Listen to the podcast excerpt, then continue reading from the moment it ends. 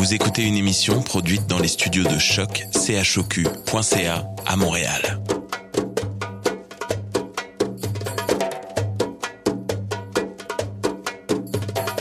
Bienvenue à Radio Dodo, une émission dédiée aux tout petits enfants en difficulté. Radio Dodo est neutre et patronné par la Commission canadienne pour l'UNESCO. مرحبا بكم في راديو دودو إذاعة عالمية من أجل كل طفولة الذين عاشوا الصعوبات راديو دودو مبادرة حيادية تحت رعاية الهيئة الكندية اليونسكو Welcome to Radio Dodo, a radio dedicated to all children in difficulty. Radio Dodo is neutral and patroned by the Canadian Commission of the UNESCO. Vous écoutez Radio Dodo. You're listening to Radio Dodo. تسمعوا Radio Dodo. In this time of confinement due to the coronavirus, all the recordings are made by mobile phone, which can alter the quality of the sound. Thank you for your understanding. Mommy, I had a bad dream. Hey friends, this is Jada and welcome to Radio Dodo.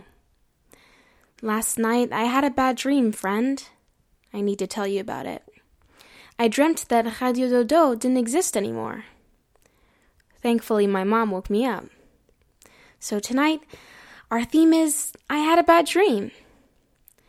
We start with actor David Kaye, who voiced some of your favorite cartoons and was part of a little movie called Up. He reads us the story of Monsters, Inc. Then Ellie is with us to read a story called Nigel's Nightmare. And finally, Jalen tells us about the dream pillow. It's okay to have bad dreams, friends. We just have to wake up and remember the dream is not real. Have a good night, friends.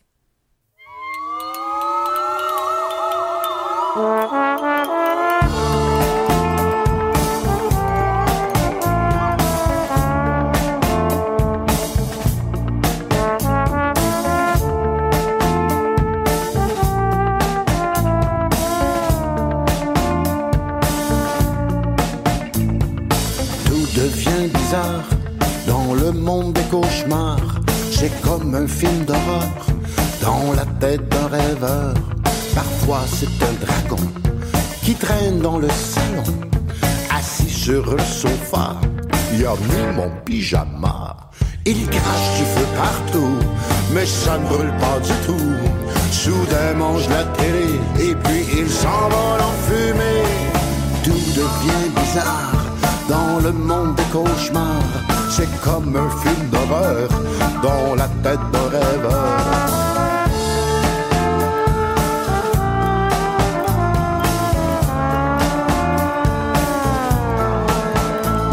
Parfois c'est mon petit frère qui est changé en sorcière. Il est devenu bossu avec un nez pointu. Il veut me transformer en camion de. Mais moi je n'ai pas peur, je lui lance le réfrigérateur. Tout devient bizarre dans le monde des cauchemars. C'est comme un film d'horreur dans la tête d'un rêveur.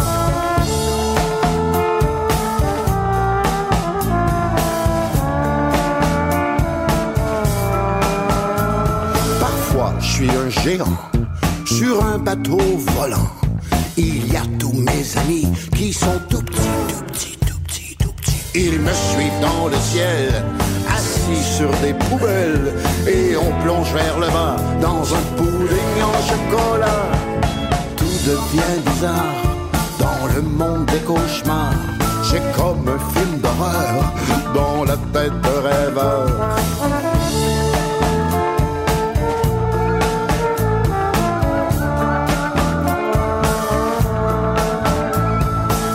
C'est mon papa qui chante de l'opéra.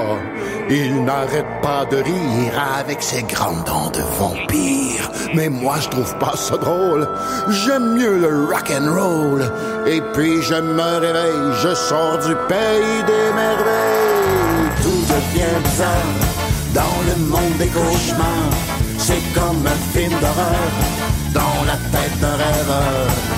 Tout devient bizarre le monde des cauchemars. C'est comme un film d'horreur dans la tête d'un rêveur.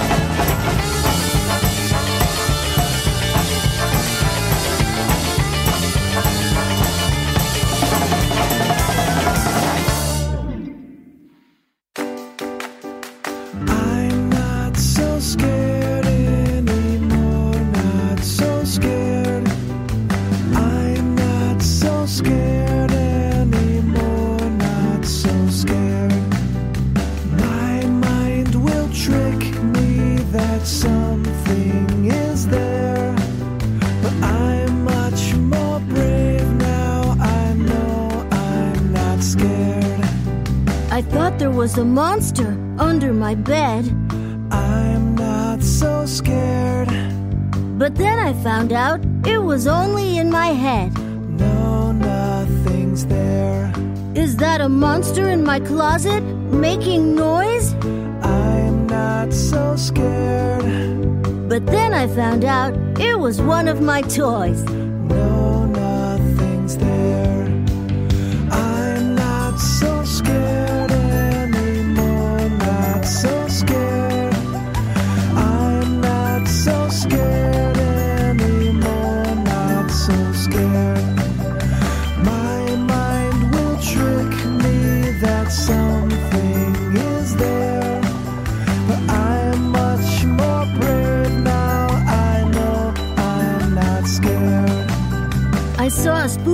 Shadow on my wall. I'm not so scared. It's just a tree branch after all. No, nothing's there. What is that noise I can hear outside? I'm not so scared. It's only the wind. I don't need to hide. No, nothing's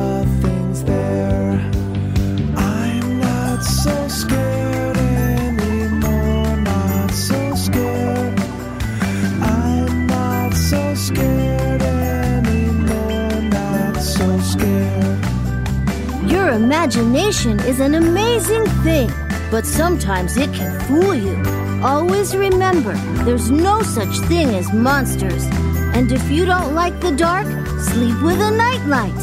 We can be brave buddies together.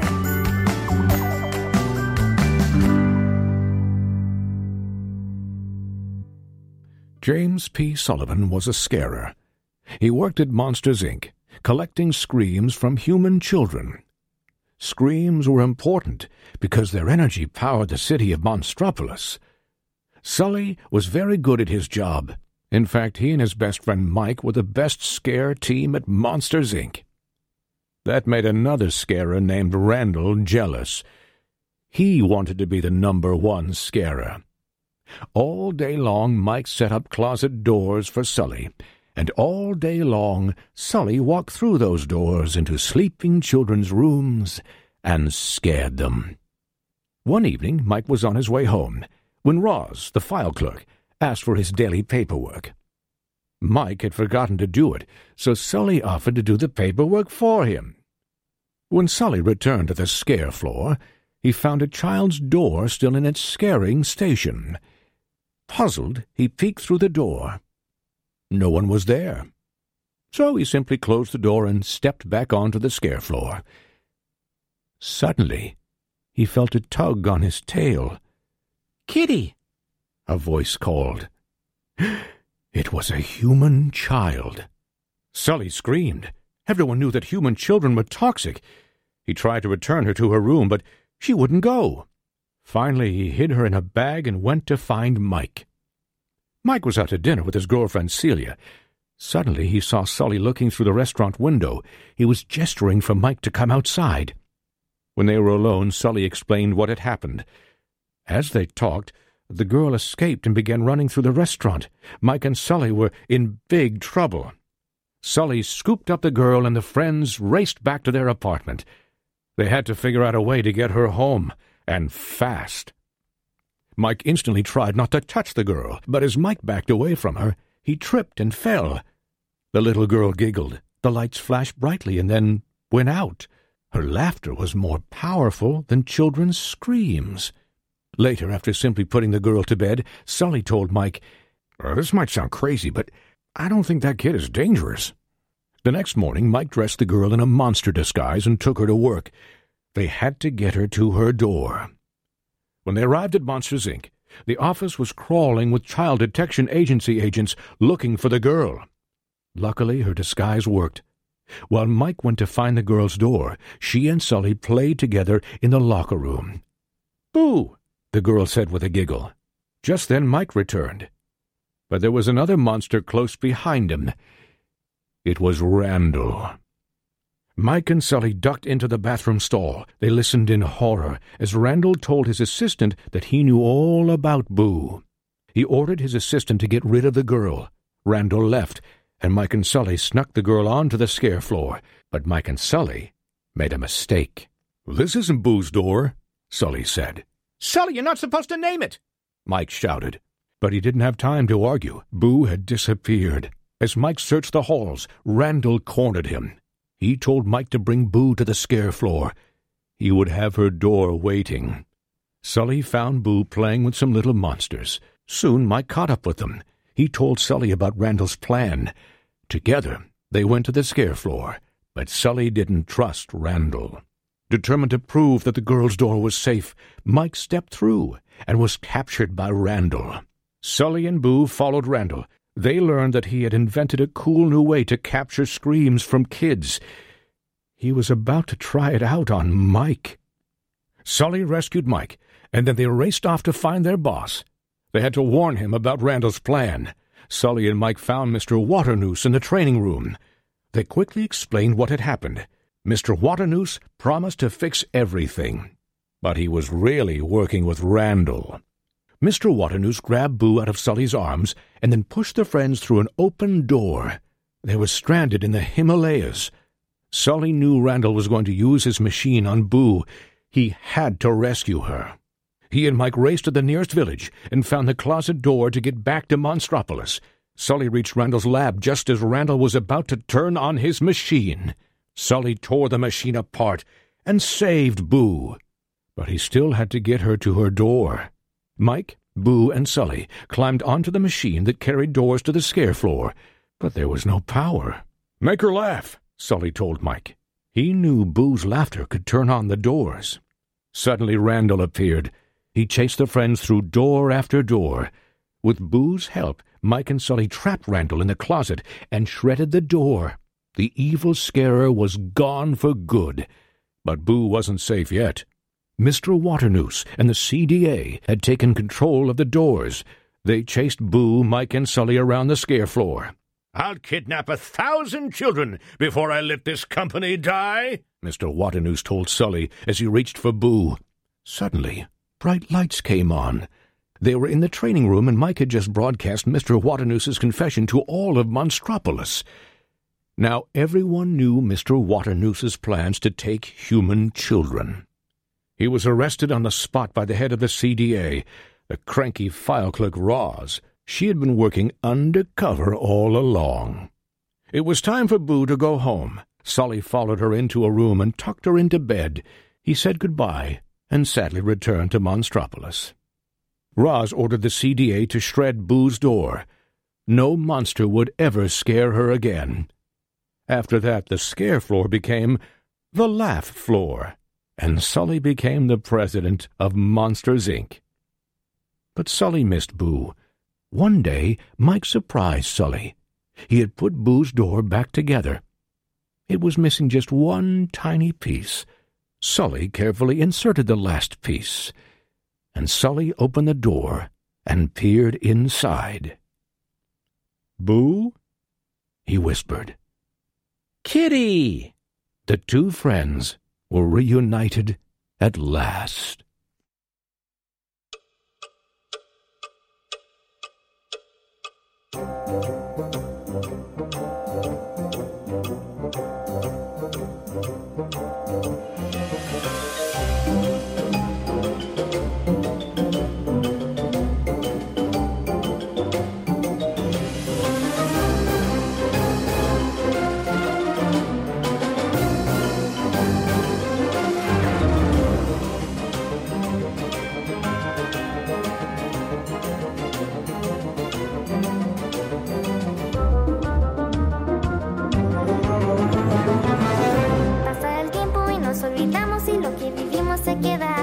Con el futuro nosotros soñamos siguiendo el reloj con su tiempo fugaz. Gira el reloj con su ritmo implacable y hacia el olvido se va lo mejor.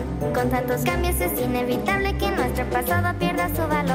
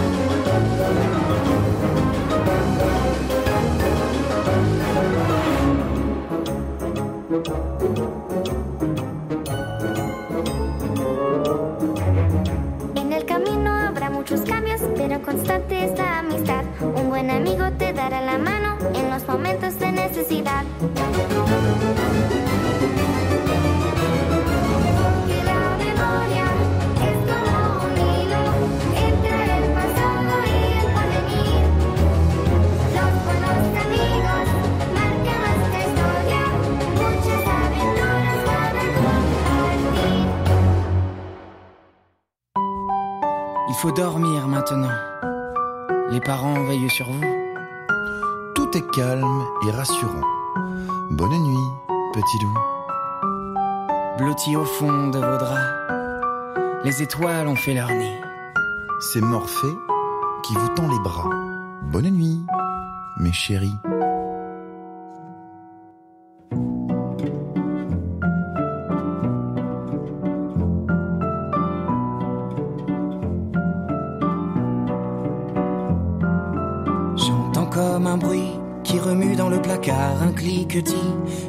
Dans le noir, ce doit être le vent. Voilà ce qu'on me dit tout le temps. J'entends quelqu'un qui respire derrière ma porte, une espèce de vampire à moitié cloporte. Ce doit être dans ma tête, voilà ce que l'on me répète. J'entends sur les toits comme des bruits de pas comme si Dracula tentait de rentrer chez moi, c'est mon imagination. Voilà ce que l'on me répond. J'ai peur On voit rien et c'est fait exprès. On me fait croire Qu'il y a rien mais c'est même pas vrai. J'ai peur du noir. J'y peux rien, j'ai pas fait exprès. Il faut me croire. Jusqu'ici tout va bien mais après. J'entends gratter sous le sommier comme des araignées qui grouillent. Par centaines et par milliers, ça doit être un bruit qui court. Voilà ce qu'on me dit toujours. Monstre barbu, avec des yeux sur les ongles vermoulus. Patiente tapis dans l'ombre, mais c'est moi qui débloque. Voilà ce que l'on me rétorque. C'est quand tout s'éteint que ça commence à défiler les sorcières, lutin. Envahissent le plancher, mais c'est moi qui perds les pédales. Voilà comment les gens me parlent. J'ai peur du noir. On voit rien et c'est fait exprès. On me fait croire Qu'il y a rien mais c'est même pas vrai. J'ai peur. J'y peux rien, j'ai pas fait exprès. Il faut me croire. Jusqu'ici tout va bien, mais après, il fait tellement chaud. Sous ces couvertures, il ne faut laisser aucune ouverture. Si je laisse ne serait-ce qu'un pied dépassé, je me le fais manger. Je sais qu'il n'existe pas. Je ne suis pas un fou, mais c'est plus fort que moi. J'en devine partout. J'ai peur du noir. On voit rien et c'est fait exprès. On me fait croire C'est même pas vrai. Le soleil arrive enfin. Debout, les petits loups. Sachez que les seuls monstres qu'il y ait ici, c'est vous.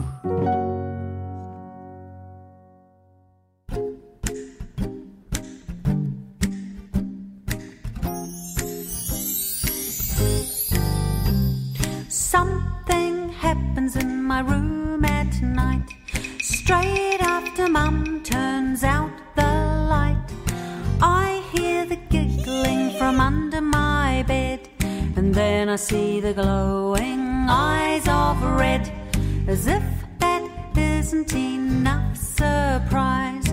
Little puffs of smoke, they start to rise. I hear the breathing deep and strong, and that's when I know there's something wrong. I've got dragons under my bed, just one, a whole family instead. They don't hurt me, that's for sure, but they do make a mess on the bedroom floor.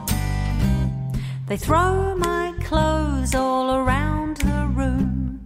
It's just like a bomb going boom, boom, boom.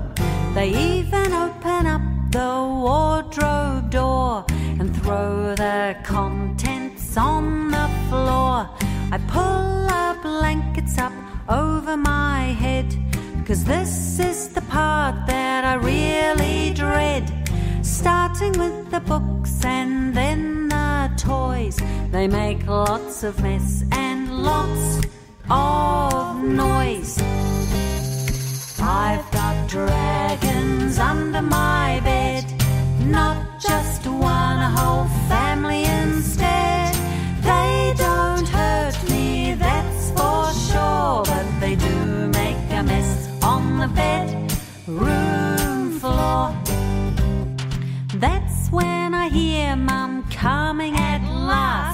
But man, those dragons are super fast.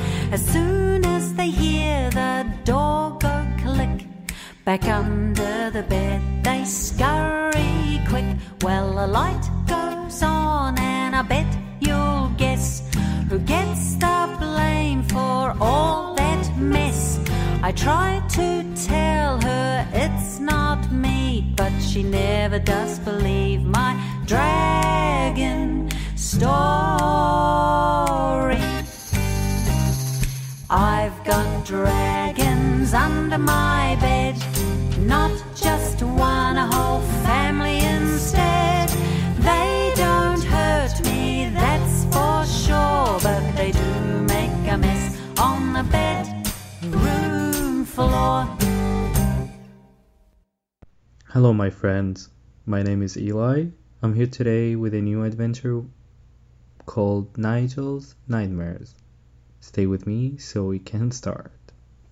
It was a Friday morning when Nigel and his parents were having breakfast together. Nigel was drinking chocolate and eating cereals. His parents were drinking coffee and eating sandwiches. Listen, Nigel, said father. We will go out to dinner with our friends this evening, and you will go to Granny for the night. Nigel felt like crying, but he didn't say a word. Tears were running down his cheeks, right into his cereal bowl. Oh my, said mother. You are crying? What are you crying for? You like Granny? Don't you like to sleep over at her place? Nigel couldn't help it. He started to cry out loud. Father started to get nervous. What got into him? Father asked the mother. Don't get nervous, you. It may have something to do with his nightmares. I see, said father. During the past weeks, Nigel had nightmares almost every night. The nightmare was always the same. Big lorries were chasing him, trying to run over him. The nightmare used to wake him up in the middle of the night. After that, he would sit on his bed and just cry and cry. Mother and father had to calm him down, and it could take up to 15 minutes before he fell asleep again. Evenings, Nigel was afraid to go to sleep. One evening, when mother had already given him a good night kiss and told him good night, he said, I'm, I'm not going to sleep at all. I will stay awake all night. That way I won't have that awful nightmare. Don't say that. You must sleep at night. Everyone must sleep at night. If a person doesn't sleep at night, he's so tired next day that he can't do anything. I don't care, said Nigel. Anyway, I'll stay awake all night, said Nigel decisively. In fact, Nigel did fall asleep in no time, but if it only would have been possible, there is no doubt about it that he would have stayed up all night in order to escape his nightmares. Nightmares or not, you will go to Granny anyway. We have not had a chance to go out, just me and your mother, and parents need some time on their own too, said father impatiently. Yes, but we can inform Granny about the nightmares. Thought. Granny can, for example, leave the door open to Nigel's room. When the door is open, Granny will hear Nigel walks up and can come and be with him. When the parents left Nigel to Granny's for the night, that evening they were so busy that they simply forgot to inform Granny about Nigel's nightmares. Nigel thought to himself that he will do it himself when Granny puts him into bed. When Granny was reading the bedtime story to Nigel, he said, You know, Granny, I have nightmare almost every night. It's always the same awful dream. There are huge trucks trying to run over me. I cry in my dream and then I woke up. Mom and Dad comes to comfort me and it may take quite some time before I fall asleep again. Granny listened to Nigel attentively and then whispers into his ear. Listen, Nigel, I can tell you a secret about nightmares. Do you want to hear it? she said. Nigel was puzzled. He nodded to signal that he wanted to know what the secret was. There are no nightmares, said Granny. Nigel didn't understand a thing. Granny explained, Look, the fact is that all dreams have a happy ending. Only sometimes a person may wake up in the middle of the dream at a moment when something exciting is happening so that he misses the end of the dream. I can bet that your dream with those trucks has a happy ending, but you have to continue to see it in order to see what happens. Nigel wondered, could it really be so? Do you remember the Bambi video? asked Granny all of a sudden. Nigel nodded. Do you remember that there is an exciting moment when Bambi's mother dies? That part is so tragic that even I, an older person, always cry when I see it. Don't you think it would be horrible if at the moment there was an electricity blackout and you couldn't see the film any further? The film has a happy ending, but only if you have a chance to see it to the end. But I don't know how the dream ends because I've always woke up when the trucks start chasing me. So you do, but perhaps you would wouldn't wake up if you knew how the dream continues. How does it continue then? asked Nigel. You can know for sure, but you can always imagine the end if it's a happy ending. What do you suppose will happen after the trucks have been chasing you? I don't know, said Nigel. He was thinking. I don't know either, but I can imagine that you would find that the trucks would not run over you, but they would only come close to you and perhaps they would want to give you something. That might they want to give you? Do you know what might they want to give you? Nigel got excited about the thought. He said, An ice hockey racket? An ice hockey racket, repeated Granny. I should have guessed that knowing that you are such a champion ice hockey player. So the dream might continue with the trucks surrounding you. You would lower your head and you would start crying. When you would lift up your head again, to your surprise, the truck drivers would have come out of the trucks and they would ask you to come inside the trucks. Inside each of them, there would be a kind of a sport shop, and you would be asked to choose one item from each one of them. Would you like that? If something like that would happen, would that make the nightmare become a good dream? I'm not saying that the dream will continue like that. You can come up with something else instead.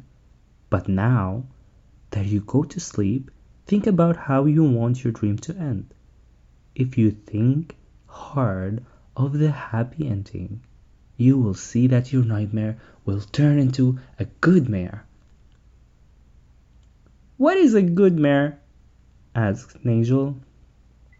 It is the good dream behind the nightmare that comes to us when we have the courage to see how the bad dreams end, explained Granny. When Nigel put his head to the pillow, he imagined how the trucks surrounded him and how he was invited inside of them. In one of them, he chose an ice hockey stick that had the original signature of his favorite player. From another truck, he got a fantastic ice hockey helmet, and from the third truck, he got a cool shirt. When he was falling asleep, he was almost hoping to have the very dream that he had so much been afraid of. When mom and dad came to pick him up the next morning, they asked Granny how the night had gone. We were going to tell you last evening that Nigel has recently had a re- recurring nightmare, but we were so much in a hurry that we forgot all about it. Did Nigel wake up in the night because of his nightmare? No, no, he didn't. He slept throughout the night like a log. That's surprising. I think that must be like the first night in two weeks when he does not have his nightmare. What a magic has Granny been using again? asked Mother, smiling. I just told Nigel how to turn nightmares into good mares. Nothing magic about that. By the way, Nigel, how did you manage? Did you see the end of the dream? I tried, but I didn't work. The dream just never came. Granny smiled and patted Nigel on the head. Next evening, when Nigel was already in bed, browsing through a picture book, Mom went to talk to him. Listen, Nigel, I have never told you, but sometimes I have nightmares too. Not every night, but every now and then I have the same unpleasant nightmare. Could you please tell me what Granny told you about how to turn nightmares into good mares? And that's our adventure for tonight with Nigel and his nightmares. I hope you guys like you enjoyed the adventure for tonight. And I hope you know now how to turn nightmares to a good mirrors. I wish you a good night and stay safe.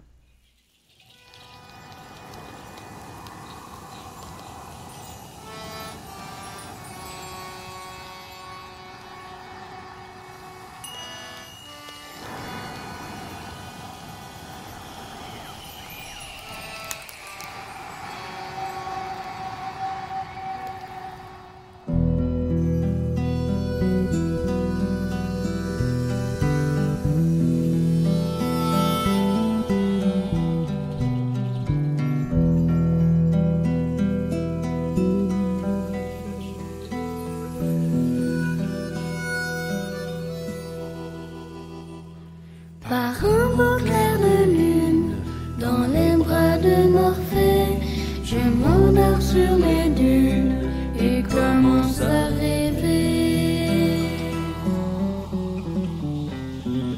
Plongeons dans le sommeil, je pars à l'aventure, en quête d'un soleil, dans un ciel bleu azur. Sur les ailes d'un dragon, je vogue dans l'espace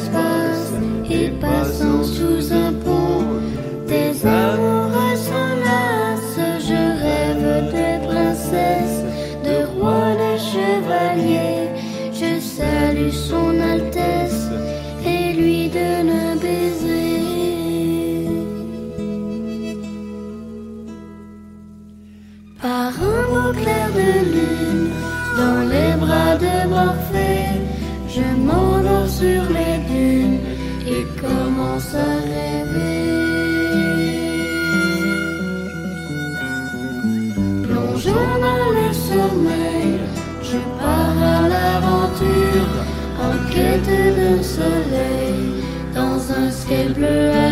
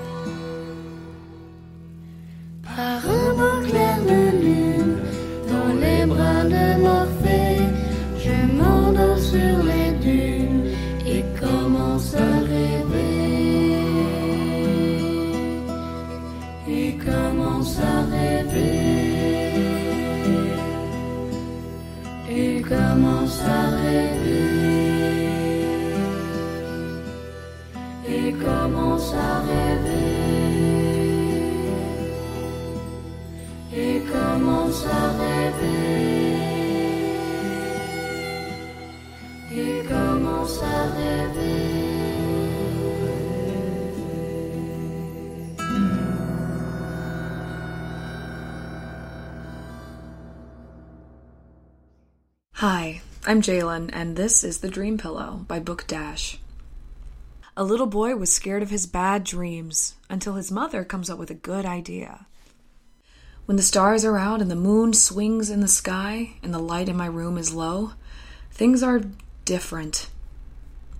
The pirate puppet waves his sword, the mango tree bends its branches, even my teddy bear becomes a different sort of bear.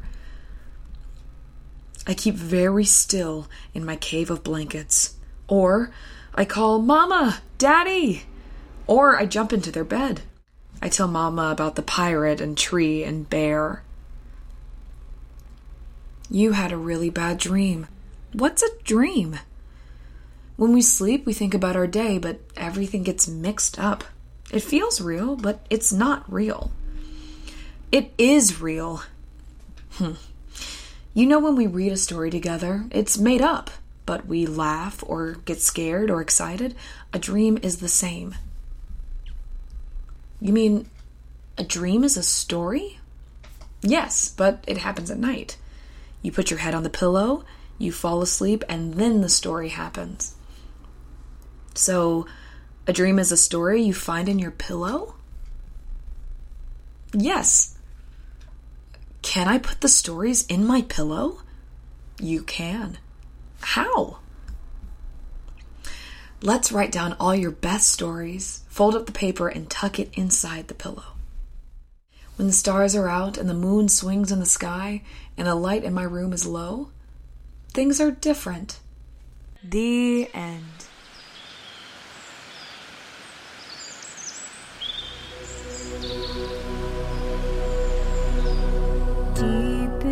Our dreams, where the whispers are real, words softly spoken, voices we feel, calling us higher than we've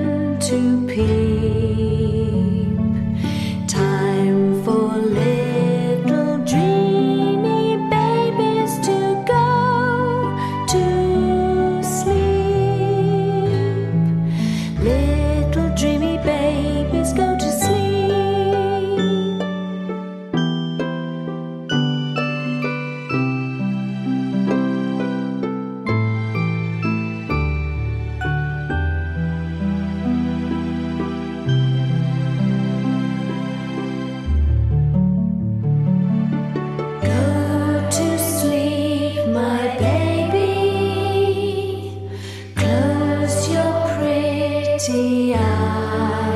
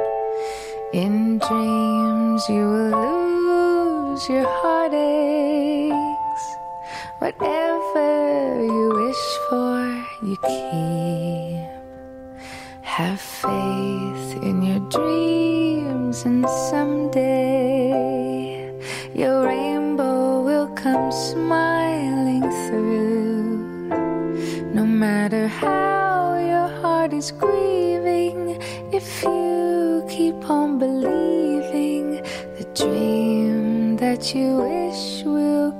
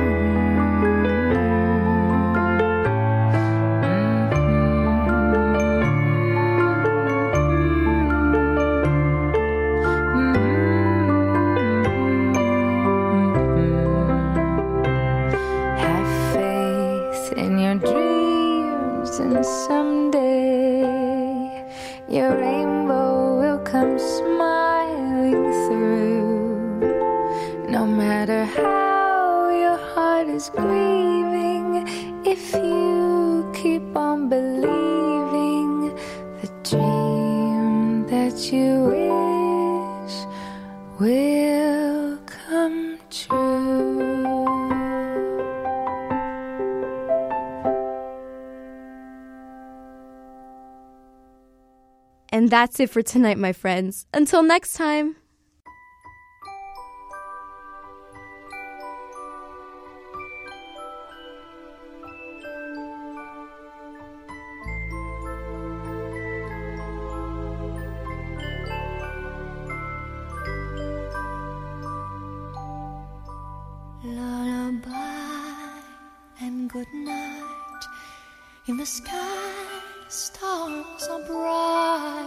Bright. Round your head, flowers gay. Set your slumbers till day. Lullaby and good night. In the sky, stars are bright. Round your head, flowers gay. Set your slumbers till day. Close your eyes now May these hours be blessed. Close your eyes now and rest. May these hours